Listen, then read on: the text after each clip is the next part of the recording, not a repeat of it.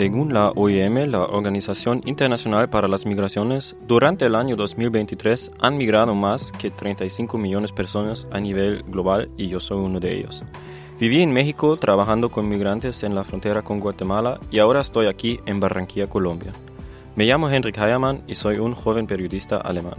Creo que de cierta forma todos somos migrantes y por eso este podcast lo realizo como una voz en contra de la xenofobia y para visibilizar las realidades de un migrante. En este podcast, Historias sin Fronteras entre Caracas y Tijuana, quiero contarles historias sobre migración, pero también quiero dejar que las personas protagonistas narren la situación migratoria aquí en esta costa caribeña. Además, entrevistaré a personas que trabajan en el día a día con y para los migrantes.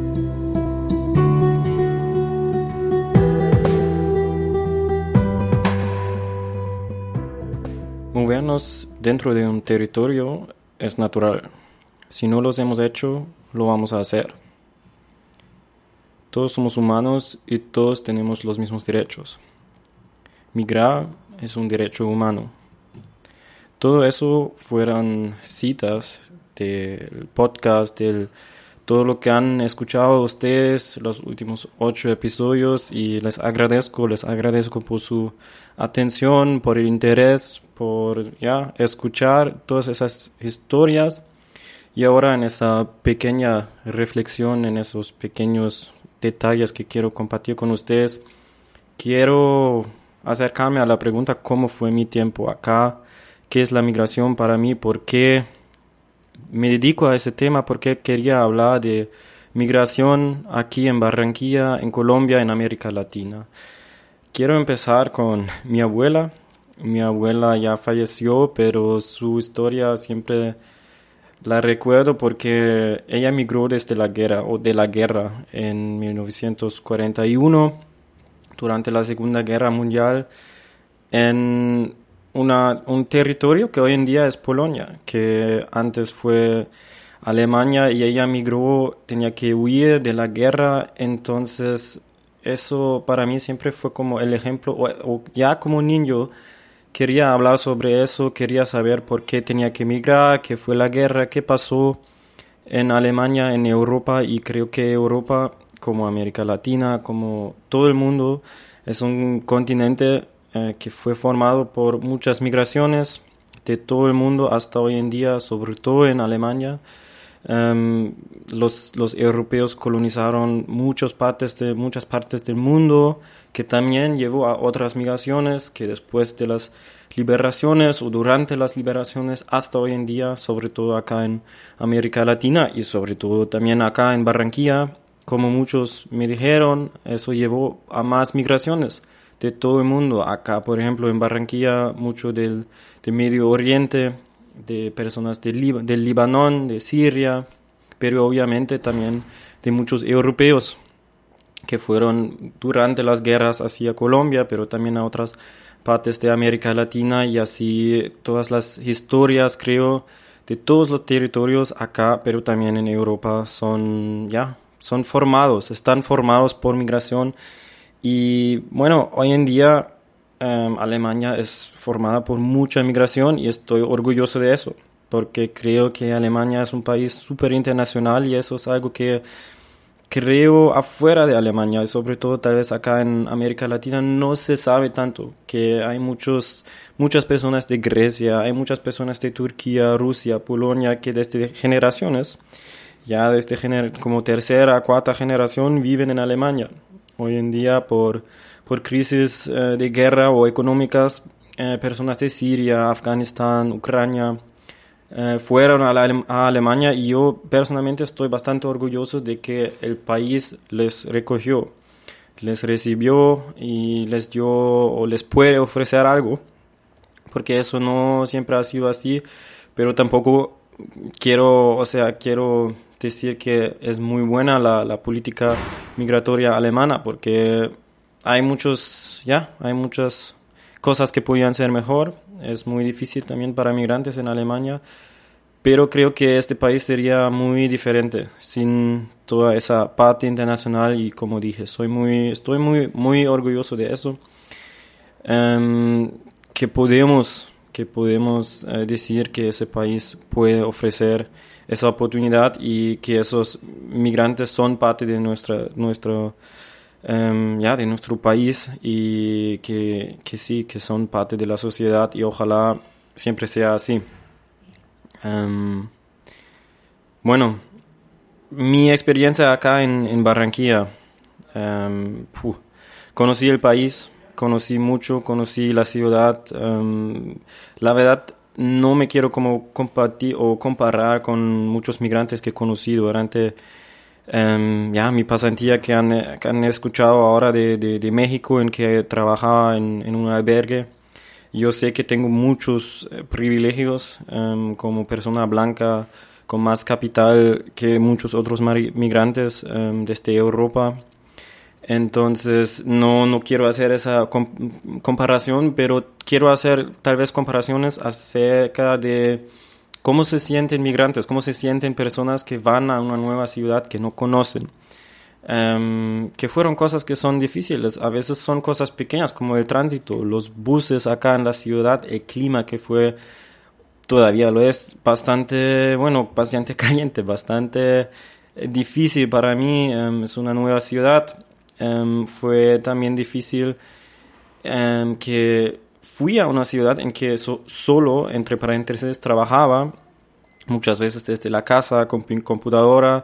haciendo entrevistas y cosas, pero no tener como esa relación hacia una universidad, por ejemplo, donde ves, encuentras muchas personas de la ciudad, entonces tenía que buscar muchísimo más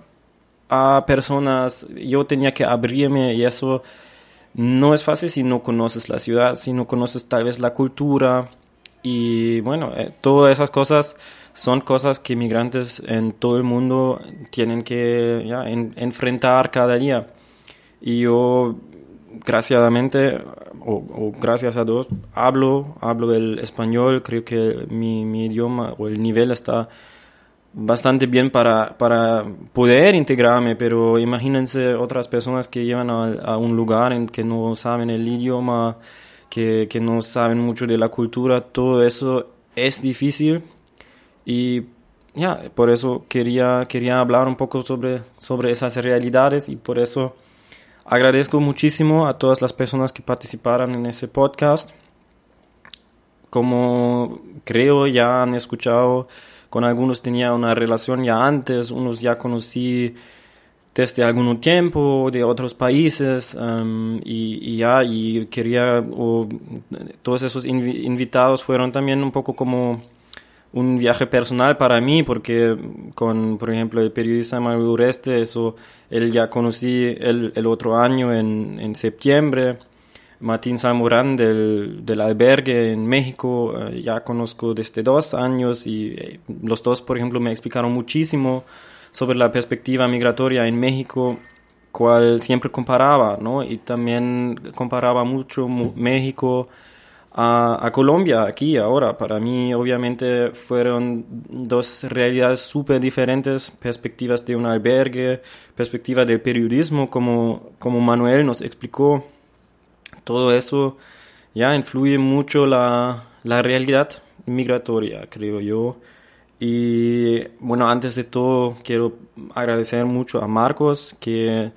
fue de, de la parte de Bocaribe, en donde hice mis prácticas, mi, pasantía me llevó hacia el tema de la migración. Él como migrante venezolano, locutor, docente, em, me podía explicar muchas cosas, me abrió muchos, muchas puertas y él fue sobre todo la razón porque podía participar en las elecciones primarias para la oposición el 22 de octubre, el último año para Venezuela. Y creo que eso fue entre todo mi tiempo, todos esos cinco meses, desde octubre del último año hasta ahora, febrero 2024, fue el día más impactante, creo yo, porque he visto una acumulación de, de sentimientos de personas migrantes que en toda esa ciudad viven, que se encontraron para esa fiesta democrática, como, como Marco siempre decía, y eso creo que es verdad. Eso realmente fue un día bastante emocional para muchas personas, para Alex Navarro, por ejemplo, la abogada, que también escucharon que, que, que con Marcos también organizó ese día. con todos los participantes en esas elecciones, pero también hablé, por ejemplo, con, con em, observadores internacionales de Estados Unidos que fueron hacia el barrio de La Paz, em, en el sur occidente de Barranquilla, que es una, una, ya, una zona muy diferente al norte, por ejemplo. Es mucho más, hay mucho más comercio, hay mucha gente allá y hay mucha migración hacia esta zona. Y ellos fueron también por allá en una cancha, nos encontramos y hablé con mucha gente sobre su sueño para su país, por qué se fueron, qué piensan de Barranquilla, qué em, es su realidad ahora en, en, una nueva, en un nuevo país, en, en otro país, qué, qué piensan de, de los procesos democráticos en que todavía están em, soñando, pensando, y eso fue súper impactante y creo que nunca en mi vida he visto personas llorando mientras estaban eligiendo, votando en procesos democráticos porque tenían fe o todavía tienen fe y eso fue muy impactante. Em, sí, tampoco quería solo girar esa mirada hacia Venezuela y esa relación con Colombia. Espero que pudiera dar también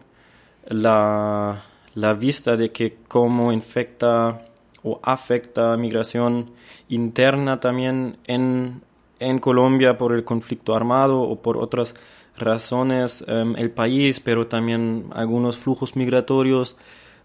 por el país, por el país em, hacia por ejemplo. Esto hablaba con, con Cala Machado, que me podía explicar muchísimo sobre su trabajo, que es la institución Migraciones Colombia, que también creo que es una parte que muchas veces olvidamos que ahí es toda esa institución de un Estado que tiene que regularizar, regularizar em, la migración de cualquier manera que allí también trabajan personas que también tienen sentimientos, que también siguen alguna línea que obviamente es por las políticas de un país y eso fue también súper, súper interesante, igual como la charla con Melissa Ceballos sobre, sobre la NGO Tepana que sí, em, que, que, ayuda a migrantes de primera mano, aquí en, de primera mano, aquí en, en Barranquilla. Y, y, sí, por eso quiero agradecer a todos, también a Marvel y todo el gimnasio Woodbox que fue justamente cerca de mi casa, que fue para mí una experiencia bastante nueva, con mucha disciplina, hacer CrossFit, el deporte casi ya cuatro o cinco veces la semana. Um, eso fue algo que nunca he hecho antes en mi vida y eso fue tal vez una, un ejemplo para cosas que he explorado em, aquí, em, cosas nuevas, mientras mi, mi estancia aquí. Igual con aprender un poco los bailes de acá, obviamente no tengo, tengo una, la cadena, una cadena latina, pero eh, he avanzado en eso, creo. Em, y, y, por ejemplo, el, el, curso de francés que he hecho acá en la Alianza Francesa, que también fue una, ya de cierta forma, una experiencia más migratoria, porque conocía bastante gente, mucha gente que, jóvenes, estudiantes colombianos que quieren salir del país tal vez a Francia o a Canadá, la parte francesa de Quebec, y aprenden otro idioma para irse y eso es fue también impactante porque fue una una vista hacia cómo puede la formación y la educación ayudar a migrar. Eso me gustó, me gustó también tener esa, esa mirada y ahí agradezco también al, al proyecto, a la organización Kulturweit y la Deutsche Welle Academy que me ofrecieron esa oportunidad de, de participar en un curso de, de, lenguas aquí que no sea el español que ya sabía un poquito y, agradezco muchísimo por esa oportunidad que me dio también cierta vista hacia una institución francesa y europea acá en una ciudad latinoamericana que de cierta forma también manifiesta un poco esas relaciones de poder y, y cómo funcionan esas, esas instituciones. Fue también súper interesante. Igual, algo que aprendí sobre mí y también sobre mi país es que soy más o menos, o fui, todavía lo soy tal vez, una bandera caminante aquí de Alemania, porque muchas veces la gente me preguntó, ¿y cómo es allá? ¿Qué hacen allá? ¿Qué comen ahí? Eh, todas esas preguntas fueron obvio, pero no, nunca he pensado tanto en eso que soy como una representación de Alemania acá para muchas personas, que es obvio, que es claro, porque tal vez mucha gente nunca he pensado tanto en Alemania, es muy lejos, es un país no tan grande como Colombia, por ejemplo. Y eso fue curioso porque son cosas en que nunca he pensado tanto, como que vamos a comer allá o cómo, cómo somos los alemanes tal vez. Y eso, eso ya me dio cuenta que siendo afuera, y creo que eso pasa también para los colombianos que viven en, en Europa o los venezolanos que viven acá o los mexicanos que van para Estados Unidos, eso siempre te da como ciertos lazos hacia tu propio país porque no puedes dejar tu nacionalidad, claro, de cualquier forma lo puedes dejar, pero siempre vas a llevar tu, ya, tu panderita, ¿no? Tu, tu cosa, tu, tu, tu gusto de comida, tu forma de hablar, también tu forma de hablar otro idioma, otro idioma, entonces um, me dio cuenta que casi siempre o casi cada día he hablado sobre Alemania, qué es Alemania, cómo funciona Alemania, cómo funciona el alemán y eso fue bastante interesante, curioso y otra experiencia también. Otra experiencia fue la semana pasada o los últimos meses de los carnavales aquí en Barranquilla Em, creo que ustedes, quilleros o costeños, lo pueden explicar muchísimo mejor que yo, pero para mí, solo viéndolo desde afuera, fue una, una experiencia, otra experiencia extremadamente impactante. Em, aprendí que también ese evento es bastante um, formada, influenciada por la migración afro que, que llevó a cabo desde la colonización. Para mí casi lo más impactante fueron los, y creo que así son llamados los negros, esas figuras que se ponen el color em, negro em, y representan los esclavos que, que, casi caminaban por toda la ciudad, a veces solos, a veces en los desfiles y que hicieron esas caras para burlarse de los, de los blancos, de hecho de los españoles antiguamente y toda esa, esa vaina, como dicen acá me, me fascinó porque nunca lo sabía que eso es una cosa que así quieren, tal vez, así lo entendí, quieren recordar hacia esa época, hacia, o hacia esa, ya, ese hecho que, que es parte de la historia brutal, grave de la colonización, pero me impactó porque creo que eso no sería posible en, en Alemania, creo que eso sería Em, una cosa que fue, sería bastante, como se dice, pues, bastante escandaloso, pero me gustó porque así tú puedes realmente ver, puedes realmente ver cómo fue eso, cómo, cómo la gente se volaba, cómo se fueron vestidos. También con los bailes folclóricos me dijeron que esos pasitos pequeños, como muy, muy cortos, pasos muy, muy pequeños, representan em, también los, los pasos cortos que podían hacer los esclavos o los, los indígenas, los mestizos, las personas que fueron esclavizados mientras la colonización em, en los campos, porque em, no podían caminar con, con, las esposas, creo, en, en, sus, en sus piernas y todo eso no sabía y me gustó que el carnaval o los carnavales giran esa, esa mirada hacia esas migraciones, esas, esas historias de migración que formaron, como he dicho en mi introducción, eh, también este, este país em, que, es, que es extremadamente formado también por migraciones de todo el mundo, como, como por ejemplo lugares como aquí la costa, el Pacífico, que es también o mayoritariamente um, afrocolombiano. Em, los paisas son muy diferentes que los rolos en todo lado. Aquí, como he dicho, hay mucha influencia libanés. Em, sí, muy impactante todo eso y eso me dio cuenta que no sabía tampoco antes que Colombia es de todas sus regiones o todas las regiones de Colombia son tan diferentes y tan formados por cuestiones de flujos migratorios. Otro punto que quiero antes de agradecerme a todos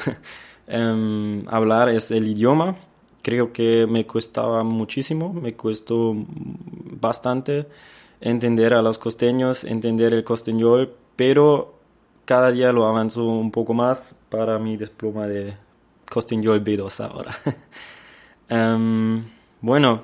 así creo que sí, voy a, voy a, voy a terminar ahora este, este proyecto que llevo a cabo casi cinco meses ahora. Em, quería, como he dicho, comparar un poco mi vista hacia la, migración,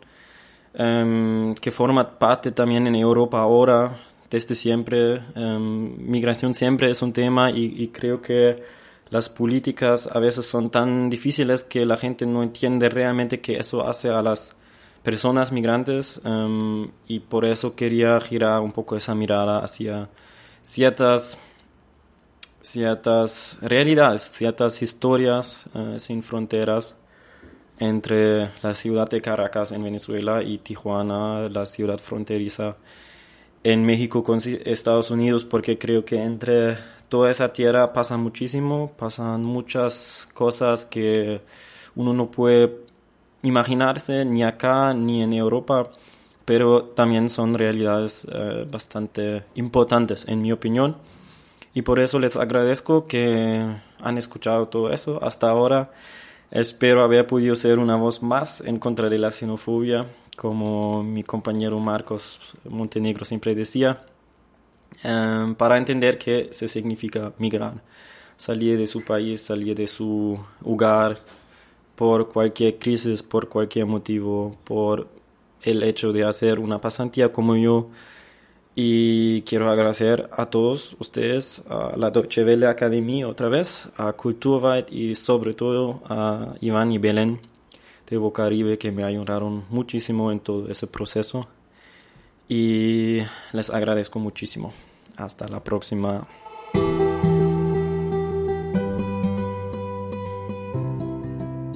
Eso fue Historias sin Fronteras entre Caracas y Tijuana una producción mía con el apoyo de Vocaribe Radio, la Deutsche Welle Academy y el programa alemán Kulturrat. La producción fue realizada entre octubre de 2023 y febrero de 2024. Yo soy André Kayerman y hasta la próxima.